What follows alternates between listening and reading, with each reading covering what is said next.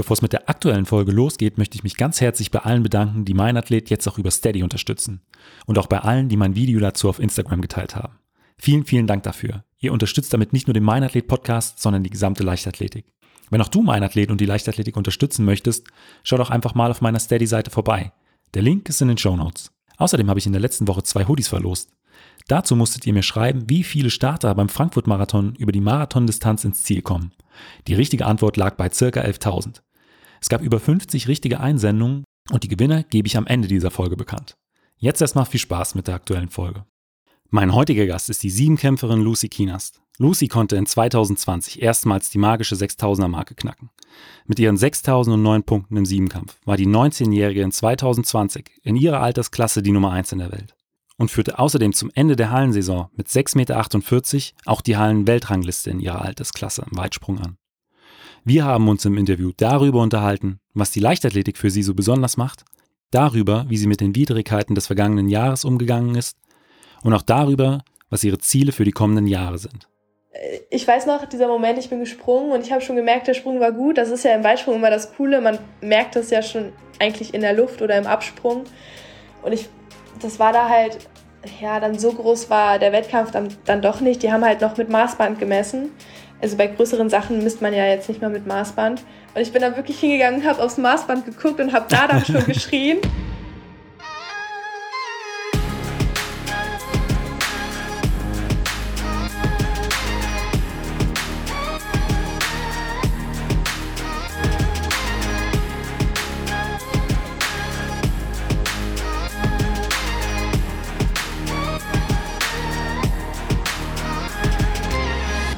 Athlet, der Leichtathletik-Podcast aus Frankfurt am Main. Herzlich willkommen, Lucy. Ja, hi. Freut mich, dass ich hier bin. Ich habe vor kurzem in einem Bericht gelesen, dass du äh, nicht nur ein unglaubliches Talent für die Leichtathletik hast, sondern scheinbar auch für verschiedenste andere Sportarten. Erzähl mal, was hast du denn schon alles so ausprobiert und wie bist du zur Leichtathletik dann tatsächlich gekommen? Oh Gott, das fängt schon ganz schön früh an. Also ich, meine, meine Eltern wollten halt immer, dass ich Sport mache. Äh, ich habe Fußball gespielt, Handball gespielt, Tennis gespielt. Ich war beim Schwimmen. Also ich habe eigentlich alles mal durch. Und ähm, ich bin dann tatsächlich durch Freunde von meiner Mama dann zur Leichtathletik gekommen. Und ich habe halt für mich gemerkt, dass ich eher so der Einzelsportler bin. Also ich mag das nicht so, wenn ich äh, verliere, dass ich weiß, okay, ich habe alles perfekt gemacht aber ich habe am Ende verloren, weil andere es verkackt haben. Da, das mag ich nicht. Dann suche ich lieber die Schuld bei mir und das geht im Mannschaftssport halt ziemlich schlecht. Ja. Also auch so ein Stück weit, wenn äh, du weißt, äh, du hast gut trainiert, äh, dann kannst du dir auch sicherer sein, dass da eine gute Leistung bei rauskommt, als wenn du innerhalb von der Mannschaft gut trainierst und weißt aber, okay, da gibt es so ein paar, die schlur, sind so ein bisschen schlurig oder nicht so genau. motiviert. Ja, und am Ende habe ich alles gegeben und ich war topfit, aber ich verliere trotzdem. Und ich glaube, damit könnte ich nicht umgehen. Und äh, du hast gesagt, deine Eltern äh, haben dir verschiedene Sportarten gezeigt, die du ausprobieren kannst. Äh, warst du schon immer ein sehr aktives Kind? Oh ja, also ich brauchte das immer vor allem auch neben der Schule, dass ich irgendwie was habe, wo ich mich austoben kann. Ähm, ich glaube, sonst wäre ich ganz schön unausstehlich geworden. Und meine, meine Mutter wollte das tatsächlich auch immer, dass ich einfach, dass ich Sport mache, weil sie hat halt auch ihr ganzes Leben lang irgendwie Sport gemacht. Und ähm, sie fand das halt auch, weil sie hat halt auch gemerkt, dass ich äh, irgendwie Talent hatte. Und ja, deswegen hat sie mich da ein Glück auch immer gefördert. Und wie kam, ich meine, du hattest ja jetzt die Auswahl gehabt zwischen äh, Fußball, hast du gesagt, Handball war mit dabei. Ähm, Windsurfen habe ich auch gelesen, dass du äh, ja. ein äh, großes Talent hast. Was war dann der ausschlaggebende Punkt für die Leichtathletik? Also du hast ja gesagt, das ist der, ist der, der Einzelsportart und du bist da ähm, eben für deine Leistungen mehr verantwortlich. Aber gab es da noch weitere Punkte, die dich da so gereizt haben? Also ich glaube, das waren damals halt auch vor allem die Umstände, weil ich habe halt in einem relativ kleinen Verein angefangen und das war halt sehr familiär. Ich habe mich da halt total wohl gefühlt. Die Leute waren toll und das ist so als kleiner Knirp, sage ich mal, ist es erstmal das Wichtigste, dass die Leute da cool sind. Der Sport steht da sowieso, das war eigentlich nur Spiel und Spaß am Anfang. Und ähm, ja, ich weiß nicht, dann hat mir das halt so viel Spaß gemacht am Anfang, also hat halt Spaß gemacht. Zwischendurch hatte ich dann Tennis gespielt, weil es da Probleme gab mit den Trainern. Und ähm, ja, dann weiß ich nicht. ich finde das halt einfach cool, dass es das, das Leichtathletik so vielseitig ist. Es ist nicht nur, ich meine, Schwimmen ist auch vielseitig von den Schwimmstilen her, aber ich finde das so faszinierend, dass es so viele unterschiedliche Arten von Bewegungen sind. Und das ist ja auch vor allem das dann im Siebenkampf, dass man halt irgendwie alles können muss. Und das fand ich dann schon ziemlich früh ziemlich reizend. Und hattest du anfangs oder hast du auch jetzt noch ein sportliches Vorbild? Nee, hatte ich tatsächlich noch nie. Ich bin nicht so der Fan von Vorbildern. Also ich finde das total toll, was manche machen. Aber ich möchte halt so meinen eigenen Weg gehen. Also ich habe jetzt nicht jemanden, wo ich so denke, oh, der ist es, sondern ich finde halt toll, was eigentlich alle machen. Aber ich habe für mich eigentlich kein spezielles Vorbild. Ja. So, ja. Und bei wem trainierst du denn heute? Ich trainiere heute bei dem Wolfgang Kühne. Und das auch erst seit knapp einem Dreivierteljahr. Okay. Und ähm, wie, wie kam es zu dem Wechsel in, äh, in seine Trainingsgruppe? Ja, also das ist eine bisschen längere Geschichte. Wir waren, also bei uns in Halle trainiert ja auch die Cindy Rohleder. Und ähm, es war geplant, dass ich mit ihr und dem Wolfgang Kühne zusammen nach Südafrika ins Trainingslager fahre, was dann auch schon wieder eine andere Geschichte ist. Aber ja, das hat dann auch alles erstmal so stattgefunden. Und wir sind dann dahin gefahren. Erstmal ohne meinem Trainer, also ohne Herr Kühne, weil der war nämlich erkältet. Und das war die Zeit, wo Corona halt schon angefangen hatte. Und dann waren wir halt da. Und ja, dann mussten wir natürlich wieder zurück. Und dann war das alles ein bisschen schwierig. Und mein Trainer konnte dann halt einfach nicht erst, also eine Zeit lang nicht zum Training kommen, weil ich glaube, der hatte ziemlich dolle Allergieprobleme. Das war halt so im Frühjahr, letztes, also dieses Jahr. Und ähm, ja, dann habe ich mit den beiden trainiert, also mit Cindy und Herr Kühne. Und das hat mir halt so gut gefallen. Das war halt ganz anders. Und ich habe halt gemerkt, dass ich mich extrem weiterentwickelt habe. Und ja, dann habe ich das Gespräch gesucht. Das war nicht sehr einfach, weil es ziemlich emotional war dann auch. Und ja, so ist der Wechsel dann entstanden. Und äh, trainiert ihr dann quasi ähm, heute zu zweit bei deinem Trainer, beziehungsweise Cindy ist ja momentan äh, ja. im Mutterschutz, glaube ich. Ja, genau, genau. Ähm, ja. Oder ist es eine, eine doch recht große Trainingsgruppe? Ähm, also bei uns in der Trainingsgruppe sind noch die Bobfahrer, Thorsten Marges, Alexander Schüler, ähm, also noch ein paar Bobfahrer auf jeden Fall. Und die sind natürlich gerade ziemlich viel unterwegs. Die haben ja jetzt gerade Saison. Aber normalerweise sind die auch alle mit in meiner Trainingsgruppe. Und ähm, dann wäre da halt noch der Marvin Bollinger, ist auch ein Zehnkämpfer. Und dann noch eine, die jetzt aus dem Basketball gekommen ist, die jetzt auch Bob fährt. Also wir sind schon äh, ein paar Leute, sag ich mal so. Eine, eine schöne Truppe. Ja, auch machen alle irgendwie was Unterschiedliches und da kann man sich ganz schön pushen, weil man da halt auch nicht so den direkten Konkurrenzdruck irgendwie hat. Ja. Ja. Ähm, wie sieht denn bei dir so eine typische Trainingswoche aus? Ähm, ich sag mal, beim Mehrkampf äh, ist es ja ähm, sehr, sehr schwierig, da so, ich denke mal, eine Standardwoche darzustellen, gerade über den Jahresverlauf. Ja. Aber ähm, vielleicht, wo setzt ihr äh, in eurem Training die Schwerpunkte? Also wir versuchen auf jeden Fall in jeder Woche immer alle Disziplinen zu trainieren. Also es sind ja so, dass wir halt in jeder Woche, ich trainiere meistens sechs Tage in der Woche, also bis Samstag dass wir halt alle Disziplinen einmal trainiert haben und ähm, machen dann halt meistens ein bis zweimal Kraft noch zusätzlich. Und ja, Schwerpunkte sind halt bei mir jetzt gerade Hürde und Hochsprung. Und ähm, ja, da das ist halt im Siebenkampf ein bisschen schwierig. Man kann sich halt nicht jedes Jahr auf alles konzentrieren. Es gibt immer so ein paar Disziplinen, die müssen halt so mitlaufen. Und ähm, man muss sich halt dann immer eins, zwei raussuchen, die man dann besonders fokussiert. Und das sind bei mir dann jetzt halt Hürde und Hochsprung. Ja. Weitsprung ist, äh, denke ich, äh, kein Problem momentan. Nee, das ist kein Problem. Das läuft ganz gut. Ja, und ich habe halt auch festgestellt, dass ich, wenn ich, ähm, weil der Rhythmus ist halt der gleiche eigentlich in jeder Disziplin und wenn ich da halt Fortschritte mache, ob es jetzt im Kugelstoßen ist oder im Speerwurf oder im Hochsprung, dann merke ich das auch, dass mir das gut tut im Weitsprung. Und ähm, ja. Tatsächlich, auch wenn äh, die, die Wurfdisziplin, die haben dann auch eine Auswirkung auf äh, deine äh, Leistung im Weitsprung?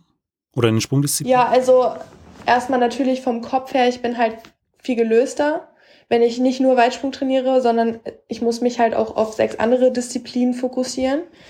Und ähm, ich hab, bin ja halt nicht so verkrampft, ich bin ein bisschen lockerer. Das ist ja immer das Coole am Siebenkampf. Die sind ja auch alle ein bisschen entspannter, sage ich mal, als die, die in einer Einzeldisziplin tätig sind. Und ähm, ja, die andere Seite ist halt, dass im Prinzip der Rhythmus ist halt überall wirklich der gleiche, was ich eben schon gesagt habe. Und ich glaube schon, dass mich das dann weiterbringt, weil man muss es ja immer ansteuern. Und wenn ich es halt jetzt im Hochsprung angesteuert bekomme, dann ist ja eigentlich, wenn es im Prinzip die gleiche Bewegung ist, so grundsätzlich dieses Lang-Kurz, dann sollte ich das dann halt auch im Weitsprung hinkriegen. Ja. Wo siehst du momentan deine, deine größten Stärken im, im Siebenkampf? Ja, also ich glaube, meine größte Stärke ist eigentlich, dass ich nichts gar nicht kann. Das ist, glaube ich, meine größte Stärke. Ich bin eigentlich überall ganz gut. Ich bin relativ schnell. Ich kann werfen und ich kann halt gut springen. Und ich glaube, das ist halt bei den meisten, es gibt halt viele Siebenkämpferinnen, die können entweder richtig stark werfen und können dann halt nicht so gut springen. Oder es sind halt diese Wurf- äh, diese Sprint- und Sprungtypen und die können ja. halt nicht so gut werfen. Aber bei mir muss ich sagen, es ist halt wirklich so, dass ich eigentlich alles relativ gut kann. Das Einzige, was jetzt halt noch nicht so gut ist, ist der Hochsprung und das, die Hürde. Aber das ist einfach dem geschuldet, dass ich relativ spät erst auf die Sportschule gekommen bin und in meinem alten Verein halt die beiden Disziplinen gar nicht trainiert habe. Also habe ich da halt ein paar Jahre Trainingsrückstand. Und äh, dementsprechend äh, auch noch sehr, sehr viel Potenzial. Ja, genau. das kann man so sagen. Du hast eben ja auch schon äh, ganz kurz das Trainingslager in Südafrika in diesem Jahr angeschnitten. Ähm, da konnte ich auch lesen, dass ihr nach bereits zwei Tagen äh, in, äh, in, Südafrika wieder abreisen musstest. Ähm, vielleicht kannst du da mal so ein bisschen was zu erzählen. Ja, also es war ja eigentlich geplant, dass ähm, Cindy und ich und Herr Kühne zusammen dahin fahren. Dann ist halt Herr Kühne leider krank geworden und wir sind erstmal alleine vorgeflogen, hatten den Buch dann, äh, den Flug dann auf den Sonntag, den kommenden Sonntag umgebucht von ihm. Er sollte dann halt nachkommen. Ja, dann waren wir da, hatten schon alle Sachen ausgepackt und dann ging das halt richtig los in äh, Deutschland. Und dann hat man die ganze Zeit irgendwelche Meldungen gehört, Schulen dicht in Halle und ich dachte schon, oh mein Gott, was geht da ab? Dann war halt erst der Plan, ja, wir bleiben jetzt da, weil uns geht's hier halt gut, wir merken hier nichts, wir können hier gut trainieren. Aber dass das dann halt keine Lösung war, haben wir dann halt auch relativ schnell mitbekommen. Und wir hatten tatsächlich gerade ein richtig schönes Training gemacht, auch total anstrengend gewesen, wollten gerade zum Libanesen essen gehen und dann wurde eine Teambesprechung eingerufen und wir wussten schon, okay, das war's.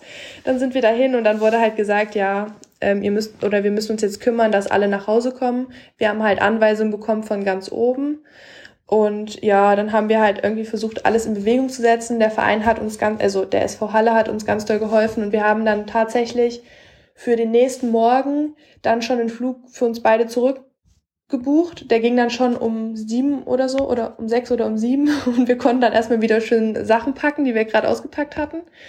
Ähm, ja, und dann haben wir uns gedacht, na ja, jetzt ist es sowieso egal, dann sind wir schön auf so ein Weingut gegangen, schön essen gewesen und haben dann das ganze Geld ausgegeben, was eigentlich für die paar Wochen da geplant gewesen wäre. ja. Ja, und dann waren wir halt wieder zurück. Das waren die zwei Tage Südafrika. also quasi ein Tagesausflug auf ein südafrikanisches Weingut, äh, kann genau. man sagen. Wer hat das mal gemacht, ne? Ja. Also muss man jetzt nicht unbedingt haben, aber gefühlt bin ich mehr geflogen als alles andere, aber ja, war auch eine Erfahrung. Aber nichtsdestotrotz bist du ja dann äh, schon im ersten Mehrkampf der Saison ähm, das erste Mal auch über die 1000, äh, über die 6000er Marke gekommen.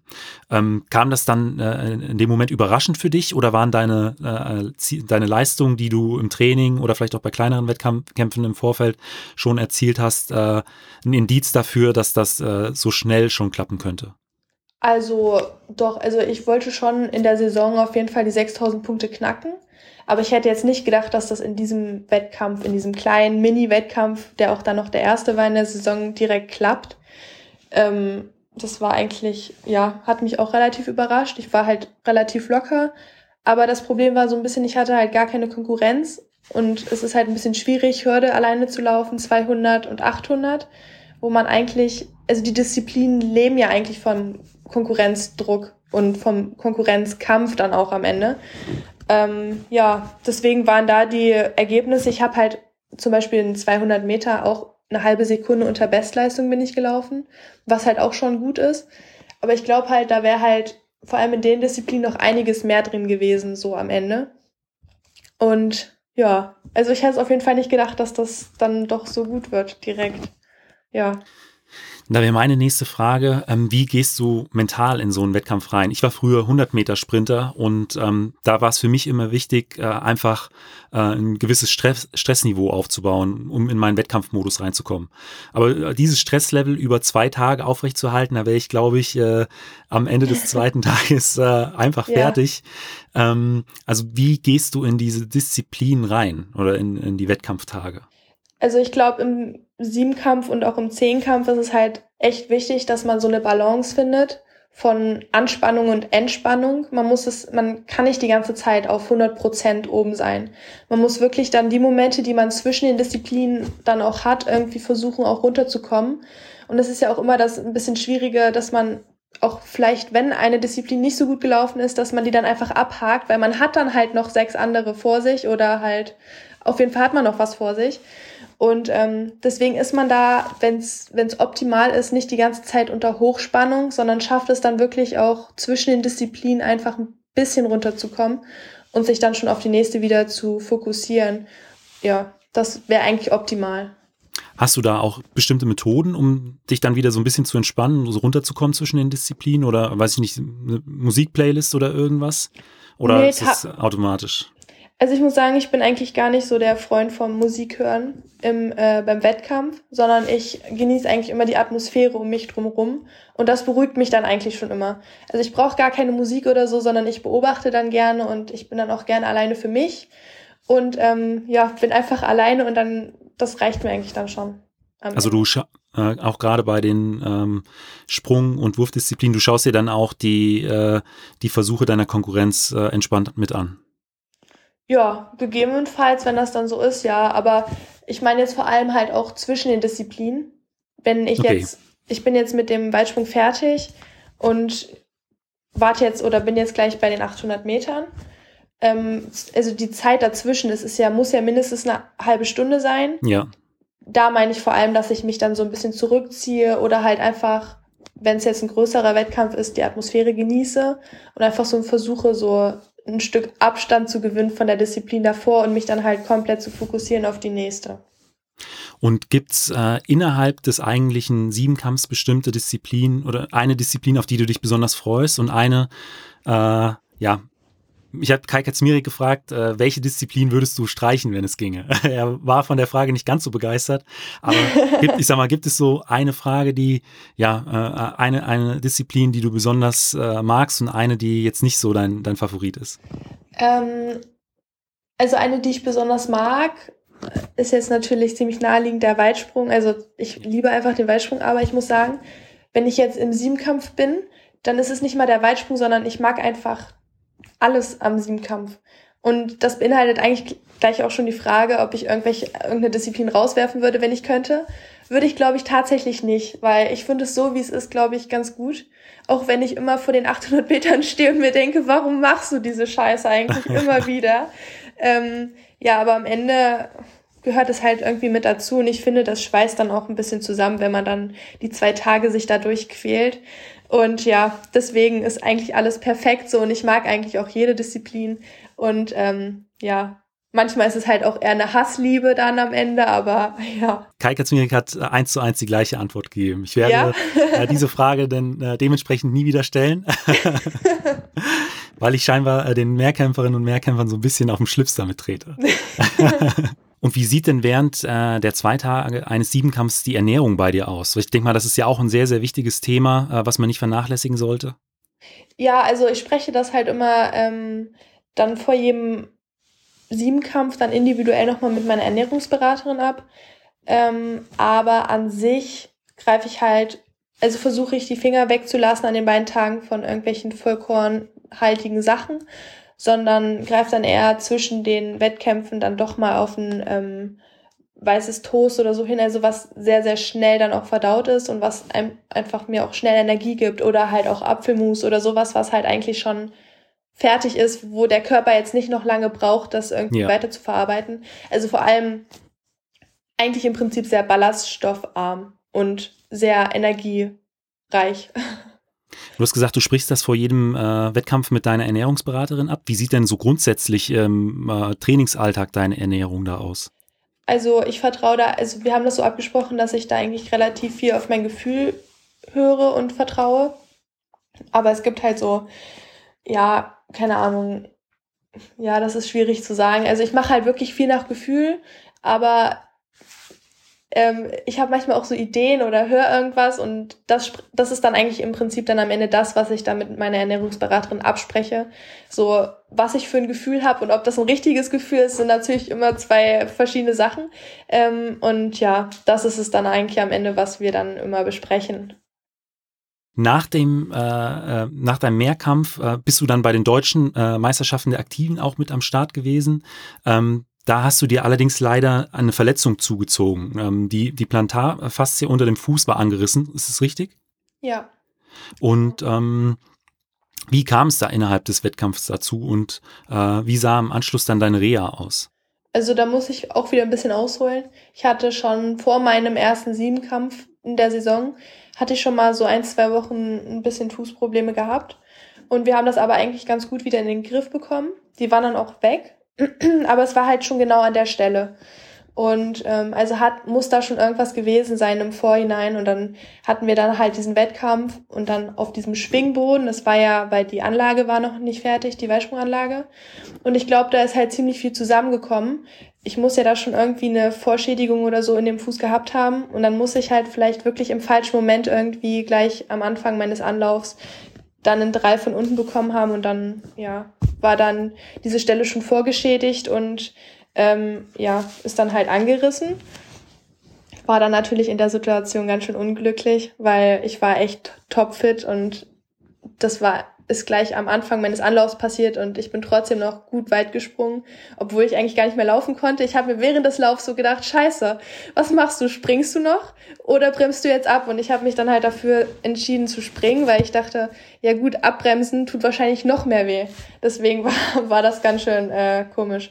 Und zu der Frage, wie dann meine Reha war, ja, das war ganz schön auch schwierig, weil äh, ich hatte halt die, also die nächsten zwei Wochen oder so komplett Krücken. Ich durfte den Fuß gar nicht belasten. Und das ist natürlich für jemand wie mich ziemlich schwierig. Ähm, ja, also ich habe den erstmal komplett in Ruhe gelassen und dann hat es sich tatsächlich so angefühlt, als müsste ich das Laufen irgendwie wieder neu lernen. Weil so eine Verletzung am Fuß, das, da ist man doch schon sehr vorsichtig. Ich weiß noch, wie ich dann so mal die erste Runde auf der Bahn gedreht habe. Da dachte ich so, oh, oh mein Gott, ich laufe, what the fuck, voll krass. Und ähm, ja, naja, und dann hat man das am Anfang natürlich auch immer im Kopf irgendwie. Ja, scheiße, tut es wieder weh und dann wartet man eigentlich schon auf den Schmerz. Und aber ich mhm. bin jetzt eigentlich ganz froh, dass ich das jetzt hinter mir gelassen habe und dass ich da jetzt eigentlich toi toi toi nicht mehr dran denke. Ähm, ja, aber es war echt nicht schön. Und jetzt bist du wieder ganz äh, in der ganz normalen Vorbereitung für 2021. Genau. Ich konnte dann auch, ich hatte dann auch Glück, das hat zeitlich, dann hatte ich irgendwie doch Glück im Unglück. Ich konnte ganz normal dann wieder anfangen zu trainieren. Also es hat dann doch irgendwie gepasst. Und was sind denn so deine Ziele für die kommenden Jahre? Ja, also ich möchte mich halt einfach gerne so weiterentwickeln, wie ich mich bis jetzt weiterentwickelt habe. Ähm, und ich bin eigentlich auch nicht so der Fan von so konkreten Zielen, sondern ich mag so Etappen und ich gucke halt einfach immer dann von Wettkampf zu Wettkampf und optimal ist es halt immer, ist halt auch nicht oft, aber wenn man sich dann so über die Saison in so einen Flow reinarbeitet, ähm, dass es einfach läuft. Man hat ein gutes Gefühl, es ist alles super und von Wettkampf zu Wettkampf merkt man einfach, dass man so sich einfach verbessert. Und das möchte ich einfach auch für die ähm, kommenden Jahre dann auch so beibehalten, dass ich das hinbekomme. Und ja, ich denke, dann kann schon einiges passieren. Was machst du eigentlich neben dem Sport, wenn du mal keine äh, Turnschuhe trägst? Oh, das ist sehr wenig Zeit. Ich, also ich fahre halt jedes Wochenende noch nach Hause und ähm, die Zeit, die ich dann habe, die verbringe ich halt auch wirklich sehr, sehr gerne noch mit meiner Familie. Und ähm, einfach zu Hause sein, einfach mal von nichts irgendwas sehen, sondern einfach mal abschalten und ja mit der Familie zusammen sein. Ja, das ist eigentlich so das, was, was ich in meiner Freizeit gerne mache. Dann komme ich jetzt schon zu den fünf Fragen, die ich jedem meiner Gäste stelle. Und da ist die erste immer, was war bisher dein äh, schönster Wettkampf? Also es muss nicht der erfolgreichste gewesen sein, sondern der mit den schönsten Erinnerungen. Das war meine erste, mein erster Qualifikationswettkampf. Da war ich noch in der U18. Das war in Schweinfurt damals. Und ähm, ich war so aufgeregt, es war, ich bin ein Jahr davor, man muss sich das so vorstellen, ähm, ich war verletzt das ganze Jahr und meine Bestleistung lag in dem Jahr davor noch bei fünf Meter. zehn Und dann konnte ich ein bisschen trainieren und bin auf einmal sechs Meter gesprungen. Und oh mein Gott, das war dann die Weitsprung-EM-Norm damals. Und ähm, in diesem Wettkampf hieß es dann, ja, sechs Meter ist die Norm für die Europameisterschaften. Es war damals in Györ. Und ähm, du musst es bestätigen und du musst unter die besten zwei kommen. Und ich war natürlich so, oh mein Gott, mein erster größerer Wettkampf. Und dann äh, war ich dann da und ich weiß nicht wie, aber es war einfach so cool. Ich bin dann da hingegangen, habe dann meinen Stuhl genommen, habe mich ans Ende der Bahn gesetzt und ähm, ja, bin dann einfach direkt im ersten Versuch 6,25 Meter gesprungen. Es war dann nochmal 25 Zentimeter weiter als meine Bestleistung. Und dann hatte ich es einfach schon im ersten Versuch in der Tasche und dann war ich so, was ist jetzt passiert? Und dann, ja, das war auf jeden Fall, glaube ich, so ein schöner Wettkampf, so im Nachhinein. Wahrscheinlich hast du dann auch erstmal ungläubig auf äh, die Anzeigetafel geschaut, dass ja, du das, dann nochmal 25 Zentimeter deine Bestleistung steigern konntest. Das war total surreal, also wirklich. Und das hat auch irgendwie dann erstmal keiner. Äh, ich weiß noch, dieser Moment, ich bin gesprungen und ich habe schon gemerkt, der Sprung war gut. Das ist ja im Weitsprung immer das Coole. Man merkt das ja schon eigentlich in der Luft oder im Absprung. Und ich, das war da halt, ja, dann so groß war der Wettkampf dann, dann doch nicht. Die haben halt noch mit Maßband gemessen. Also bei größeren Sachen misst man ja jetzt nicht mehr mit Maßband. Und ich bin dann wirklich hingegangen und habe aufs Maßband geguckt und habe da dann schon geschrien. Und alle Trainer so, oh mein Gott, was ist denn jetzt passiert? Das war echt. Nur noch auf die, auf die weiße Fahne gewartet. Ja, genau. genau. Auf der anderen Seite, zum Sport gehören ja nicht nur Höhen, sondern auch Tiefen. Was war denn so äh, der Wettkampf, an dem du bis jetzt am längsten zu knabbern hattest? Ähm, tatsächlich bin ich nicht so jemand, der lange an so Niederlagen, sage ich mal, knabbert. Ich brauche dann vielleicht maximal einen Tag, wirklich maximal. Und dann bin ich wirklich jemand, der dann schon wieder absolut motiviert ist und ich bin dann einfach nur abgefuckt, dass mir das passiert ist, aber dann halt positiv abgefuckt. Ich denke mir dann, okay, scheiße, es passiert, dann musst du jetzt halt noch härter an dir arbeiten, damit das das nächste Mal noch besser wird. Also kann ich das gar nicht sagen. Ich eigentlich jede Niederlage, die ich bis jetzt hatte, hat mich dann jetzt am Ende dann dahin gebracht, wo ich bin, weil am Ende motiviert mich das halt viel mehr, als dass es mich dann irgendwie runterzieht. Ich knabber dann da eigentlich gar nicht dran, sondern für mich ist das dann halt abgehakt und ich weiß dann halt, okay, jetzt musst du dich, wenn ich mich verletzt habe oder so, du musst das jetzt heilen lassen und dann, dann geht's aber los. Und dann motiviert zurück im Training. Was sind denn dann so Einheiten, auf die du dich ganz besonders freust? So eine Lieblingstrainingseinheit? Ja. Also jetzt nach, nach der Fußverletzung war es natürlich vor allem das Weitspringen dann endlich wieder. Aber auch so an sich, man ist dann so für die Kleinigkeiten einfach dankbar. Ich war schon einfach froh, vor allem wenn man dann halt verletzt war, dann einfach wieder laufen zu können. Man, dann geht man halt auch gerne und macht einen Dauerlauf oder so. Einfach weil man dann glücklich ist, dass man es machen kann. Also man weiß es dann halt mehr zu schätzen. Und ähm, ja, ich glaube, nach so einer Verletzung freut man sich so auf die normalen, eigentlich normalen Sachen dann am Ende am meisten. Aber gibt es dann bei dir auch äh, Trainingseinheiten, von denen du weißt, okay, die bringen mich weiter, die sind wichtig, aber ähm, die machen jetzt nicht so super viel Spaß? Tatsächlich gibt es, also es gibt eigentlich nichts, was mir keinen Spaß macht. Ähm, vielleicht so, wenn wir mal so ähm, längere Läufe machen, jetzt so 600 Meter Läufe, ein paar Stück davon oder so, finde ich jetzt nicht ganz so cool. Ähm, das ist dann eher so eine Hassliebe. Ja. Ich, liebe, ich liebe dieses Gefühl, wenn ich die dann geschafft habe und ich weiß, okay, du warst jetzt richtig gut, du hast da dann alles auf die Bahn gelegt, was du hattest. Ähm, ja, aber davor dieses Gefühl ist dann doch nicht so meins. Das ist vielleicht so meine, meine Hassliebe. dann, äh, also im Prinzip äh, kommt dann auch so ein Stück weit Wettkampffeeling vor solchen Läufen auf, also so eine, eine ja. gewisse Anspannung. Genau, ja, eigentlich ist es genauso. Gefühlt stirbt man da zehn Tode, bevor man dann losläuft und am Ende ist es dann doch nicht so schlimm. Und meine letzte Frage ist immer, was würdest du äh, anderen jungen Athletinnen, Athleten oder vielleicht auch deinem jüngeren Ich mit auf den Weg geben wollen? Ähm, also jüngeren Athleten eigentlich im Prinzip genau das, was ich eben gesagt habe. Wenn man mal Niederlagen hat und die hat halt einfach jeder, da muss jeder mal durch, dass man sich da halt dann nicht lange runterziehen lässt und dann da ewig dran rumknabbert, weil man kann es halt nicht mehr ändern. Es ist passiert und man kann es eigentlich nur abhaken. Und ähm, dass man das dann halt versucht, so für sich als Motivation zu nehmen, dass man dann einfach noch besser zurückkommt. Also das hat mir halt immer sehr geholfen und das würde ich auch nochmal meinem jüngeren Ich sagen, mach das so, das ist einfach super. Ähm, am Ende bringt einem dann halt jede Niederlage so viel, was man dann vielleicht in dem Moment gar nicht sieht und ähm, man wird dann halt dadurch auch im Kopf und generell einfach so viel stärker. Lucy, vielen Dank für dieses Interview. Ja, gerne. Das war's auch schon mit der neuesten Folge. Jetzt kommen wir aber zu den beiden Gewinnern der Hoodies. Zum einen hat Ninja einen Hoodie gewonnen. Herzlichen Glückwunsch an dich. Der zweite Hoodie geht an Christian vom Run of Colors Promo Team aus Köln. Herzlichen Glückwunsch an euch beide. Und nochmals vielen Dank an alle, die an dem Gewinnspiel teilgenommen haben. In dieser Woche gibt es aber noch eine weitere Folge, denn ich hatte über Instagram angefragt, wie es euch sportlich in der aktuellen Situation geht.